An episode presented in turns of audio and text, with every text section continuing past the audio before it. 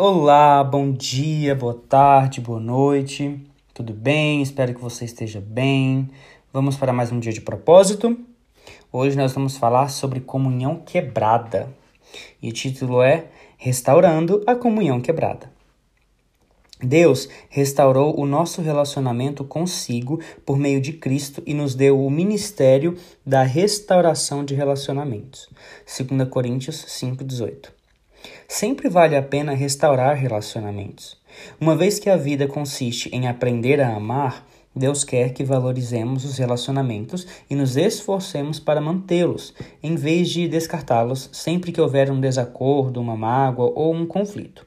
Na verdade, a Bíblia diz que Deus nos deu o ministério da restauração de relacionamentos. Por esse motivo, boa parte do Novo Testamento é dedicada a nos ensinar a ter um bom relacionamento uns com os outros.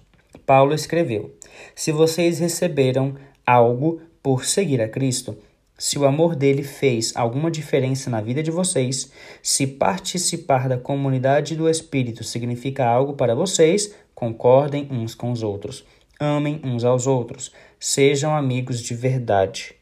Paulo ensinou que a nossa habilidade de nos dar bem com as pessoas é uma marca de maturidade espiritual. Uma vez que Cristo quer que sua família seja conhecida pelo amor entre seus membros, perder a comunhão é um testemunho deplorável para os que não creem. Foi por isso que Paulo ficou tão envergonhado quando os membros da igreja de Corinto se dividiram em facções contrárias, chegando até mesmo a apresentar uns aos outros perante o juiz. Ele escreveu: Que vergonha! Será que entre vocês não existe alguém com bastante sabedoria para resolver uma questão entre irmãos? Ele ficou escandalizado ao descobrir que não havia ninguém maduro na igreja para resolver o conflito pacificamente. E na mesma carta ele disse: Digo isto para, para com digo isto com toda a veemência que posso. Vocês devem estar de acordo uns com os outros. Se você quer a bênção de Deus em sua vida e quer ser conhecido como filho de Deus, deve aprender a ser um pacificador. Jesus disse: Deus abençoa os que trabalham pela paz, pois eles serão chamados filhos de Deus. Note que Jesus não disse: Bem-aventurados os que amam a paz, pois todo mundo ama a paz. Nem disse: Bem-aventurados os pacíficos, que nunca se incomodam com nada. Jesus disse: Bem-aventurados aqueles que trabalham pela paz, aqueles que procuram efetivamente solucionar conflitos. Pacificadores são raros porque, faz, porque fazer a paz é um trabalho árduo como você foi moldado para ser parte da família de Deus, e o segundo propósito de sua vida na Terra é aprender a amar e a se relacionar com as pessoas, promover a paz é uma das habilidades mais importantes que você pode desenvolver. Infelizmente, a maioria de nós jamais aprendeu a resolver conflitos. Promover a paz não é evitar conflitos.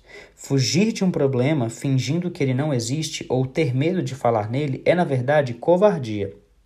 Jesus, o príncipe da paz, nunca teve medo de conflitos. Em determinada ocasião, ele provocou um conflito para o bem de todos. Algumas vezes precisamos evitar conflitos, outras precisamos criá-los e ainda outras precisamos solucioná-los. É por isso que precisamos orar pedindo a Deus contínua do Espírito, orar pedindo a direção contínua do Espírito Santo. Pacificar também não é acalmar. Sempre desistir, agir como capacho e permitir que os outros sempre o atropelem não era o que Jesus tinha em mente. Ele se recusou a voltar atrás em muitas questões, sustentando seus argumentos em face de uma oposição diabólica. Como restaurar um relacionamento? Como crentes, Deus nos chamou para ajustar nossos relacionamentos uns com os outros. Segue sete passos bíblicos para, para a restauração da comunhão. Primeiro, Fale com Deus antes de falar com a pessoa. Converse sobre o problema com Deus. Se antes de mais nada você for orar a respeito do conflito, em vez de fofocar com um amigo, descobrirá que, em geral, ou Deus muda o seu coração ou muda o coração da outra pessoa, sem sua ajuda. Todos os seus relacionamentos seriam mais tranquilos se você tão somente orasse mais a respeito deles. Assim como Davi compôs seus salmos, use a oração para desabafar verticalmente. Conte a Deus suas frustrações. Grite por sua ajuda. Ele nunca fica surpreso ou chateado com sua raiva, mágoa, insegurança ou qualquer outra emoção. Diga-lhe, portanto, exatamente como se sente. A maioria dos conflitos tem suas razões em necessidades não satisfeitas. Algumas dessas necessidades só podem ser alcançadas por Deus. Quando você espera que uma pessoa que uma pessoa, qualquer amigo, mulher, chefe ou membro da família satisfaça uma necessidade que somente Deus pode atender, você está se candidatando à amargura e à decepção. Ninguém pode suprir todas as suas necessidades, exceto Deus. O apóstolo Tiago notou que muitos de nossos conflitos são causados por falta de oração. De onde vêm as guerras e contendas que há entre vocês? Vocês cobiçam coisas e não as têm. Não têm porque não pedem. Em vez de confiarmos em Deus, confiamos que os outros nos farão felizes. E então nos zangamos quando eles nos decepcionam. Deus diz: Por que vocês não vêm primeiro a mim? Tome sempre a iniciativa. Não importa se você ofendeu ou foi ofendido. Deus espera que você dê o primeiro passo. Não espere pela outra parte, vá primeiro a ela. Restaurar a comunhão perdida é tão importante que Jesus ordenou até mesmo que tivesse precedência sobre o culto de adoração. Ele disse: Se você entrar no lugar de adoração e na hora de entregar a oferta, você repentinamente se lembrar de um rancor que um amigo tem contra você, abandone sua oferta, deixe-a imediatamente, procure esse amigo e acerte as contas com ele. Então, só depois de fazer isso, volte e acerte as coisas com Deus. Quando a comunhão é prejudicada ou rompida, planeje imediatamente uma conferência de paz. Não fique procrastinando, arrumando desculpas, nem prometa, dou um jeito nisso um dia desses. Programe um encontro o mais rápido possível. Demoras só aprofundam ressentimentos e pioram a situação. Quando se trata de conflitos, o tempo não cura nada. Ele faz que as mágoas se aprofundem. Agir rapidamente também reduz os danos espirituais para você. A Bíblia diz que o pecado, o que inclui conflitos não resolvidos, o que, o que inclui conflitos não resolvidos, bloqueia a comunhão com Deus e impede que as orações sejam respondidas. Além de nos tornarem felizes, a, além de, no, de nos tornarem felizes. Desculpa. Os amigos de Jó lembraram a ele que ficar desgostoso e amargurado é loucura, é falta de juízo, que leva à morte. Lembram também que com a sua raiva você só está se ferindo.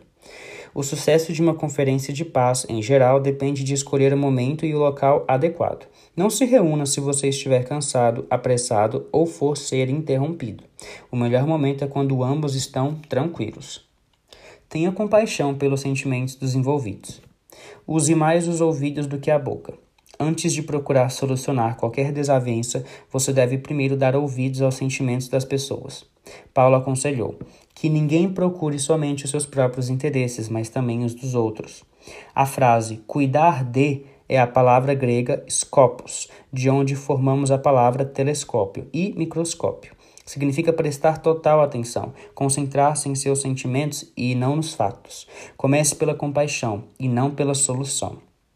Não comece tentando conversar com as pessoas sobre como elas se sentem. Apenas ouça-as e deixe-as descarregar emocionalmente, sem ficar na defensiva.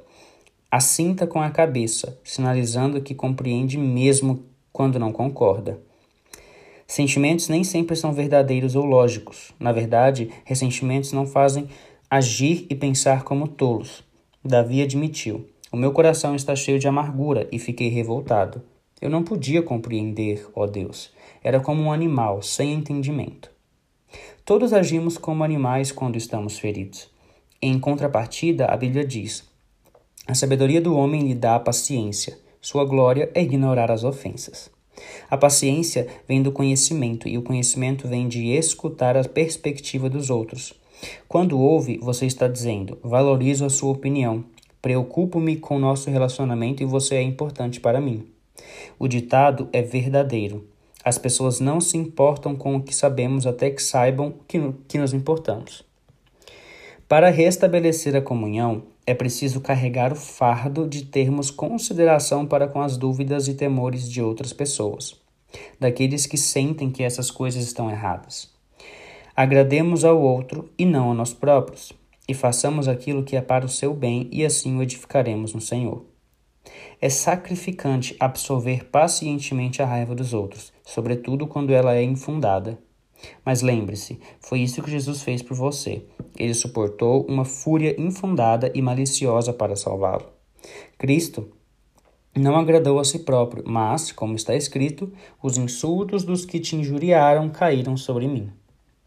Confesse sua parte no conflito.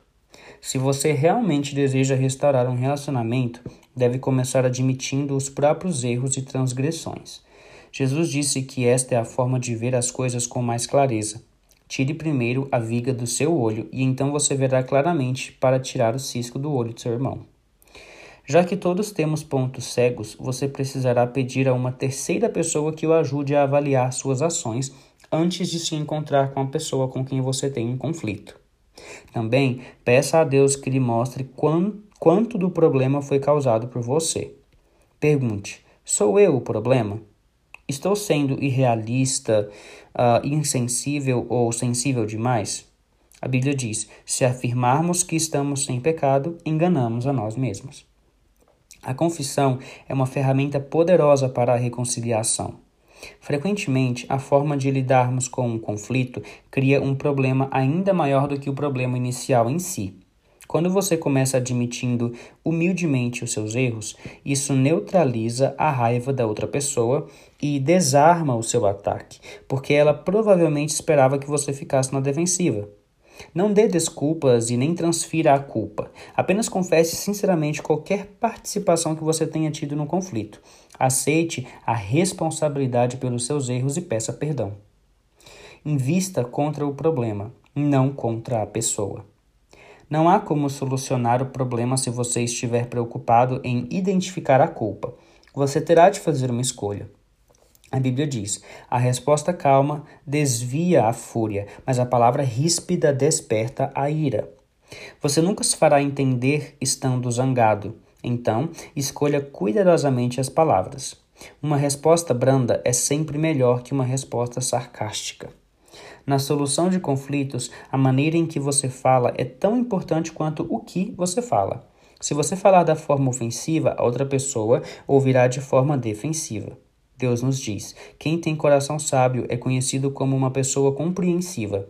Quanto mais agradáveis são as suas palavras, mais você consegue convencer os outros. Irritar as pessoas jamais funciona, e você nunca é persuasivo quando é áspero. Frase ilustrativa. Na solução de conflitos, a maneira em que você fala é tão importante quanto o que você fala. Voltando. Durante a Guerra Fria, ambos os lados, Estados Unidos e Rússia, concordaram em que algumas armas eram tão destrutivas que jamais deveriam ser usadas. Atualmente, as armas químicas e biológicas foram banidas e os estoques de armas nucleares estão sendo reduzidos e destruídos. Para o bem da comunhão, você deve destruir seu arsenal de armas nucleares relacionais, ou seja, condenar, menosprezar, comparar, rotular, insultar, ser irônico e sarcástico. Paulo resume tudo isso desta forma. Não digam palavras que fazem mal aos outros. Não usem palavras apenas palavras boas, que ajudam os outros a crescer na fé e a conseguir o que necessitam, para que as coisas que vocês dizem façam bem aos que ouvem. Coopere tanto quanto possível. Paulo disse: Façam todo o possível para viver em paz com todas as pessoas. A paz sempre tem uma etiqueta de preço. Às vezes custa o nosso orgulho, frequentemente custa o nosso egoísmo pelo bem da comunhão, faça o melhor que puder para chegar a um acordo. Adapte-se aos outros e, e mostre preferência pelas necessidades deles. Uma paráfrase da sétima bem-aventurança de Jesus diz: Você é bem-aventurado quando mostra às pessoas como, cooper como cooperarem em vez de competirem e brigarem. É então que você descobre quem realmente é e o seu lugar na família de Deus. Dê ênfase à reconciliação. e não a solução. Não é realista esperar que todos concordem a respeito de tudo. A reconciliação se atém ao relacionamento, enquanto a solução se atém ao problema. Quando focamos em reconciliação, o problema perde importância e, não raro, se torna irrelevante. Podemos restabelecer um relacionamento mesmo quando somos incapazes de resolver nossas diferenças. Os cristãos muitas vezes discordam sincera e legitimamente, dando opiniões divergentes, mas podemos discordar sem ser desagradáveis. O mesmo diamante tem diferentes aspectos quando visto de diferentes ângulos. Deus espera unidade e não uniformidade. Podemos caminhar de braços dados sem concordarmos em todos os assuntos. Simples. Isso não significa que você deva desistir de encontrar uma solução, claro. Você pode precisar continuar conversando e até mesmo discutindo, mas faça isso com espírito de harmonia. Reconciliação significa fazer as pazes e não, e não necessariamente esquecer o assunto. Com quem você precisa entrar em contato por causa deste capítulo? Com quem você precisa restaurar a comunhão? Sabe, não demore mais nem um segundo. Dê uma parada agora mesmo e converse com Deus sobre essa pessoa. Então, pegue o telefone e comece o processo. Esses sete passos são simples, mas não são fáceis. É necessário muito esforço para restaurar a comunhão com alguém. Foi por isso que Pedro recomendou: esforcem-se para viver em paz com os outros. Mas, quando trabalha pela paz, você está fazendo o que Deus faria. É por isso que Deus chama os pacificadores de seus filhos. Frase ilustrativa. A reconciliação se atém ao relacionamento, enquanto a solução se atém ao problema. Voltando. Vigésimo dia. Pensando sobre meu propósito. Um tema para reflexão. Sempre vale a pena restaurar os relacionamentos. Um versículo para memorizar. Façam todo o possível para viver em paz com todas as pessoas. Romanos 12, 18. E uma pergunta para meditar. Com quem preciso restaurar meu relacionamento no dia de hoje?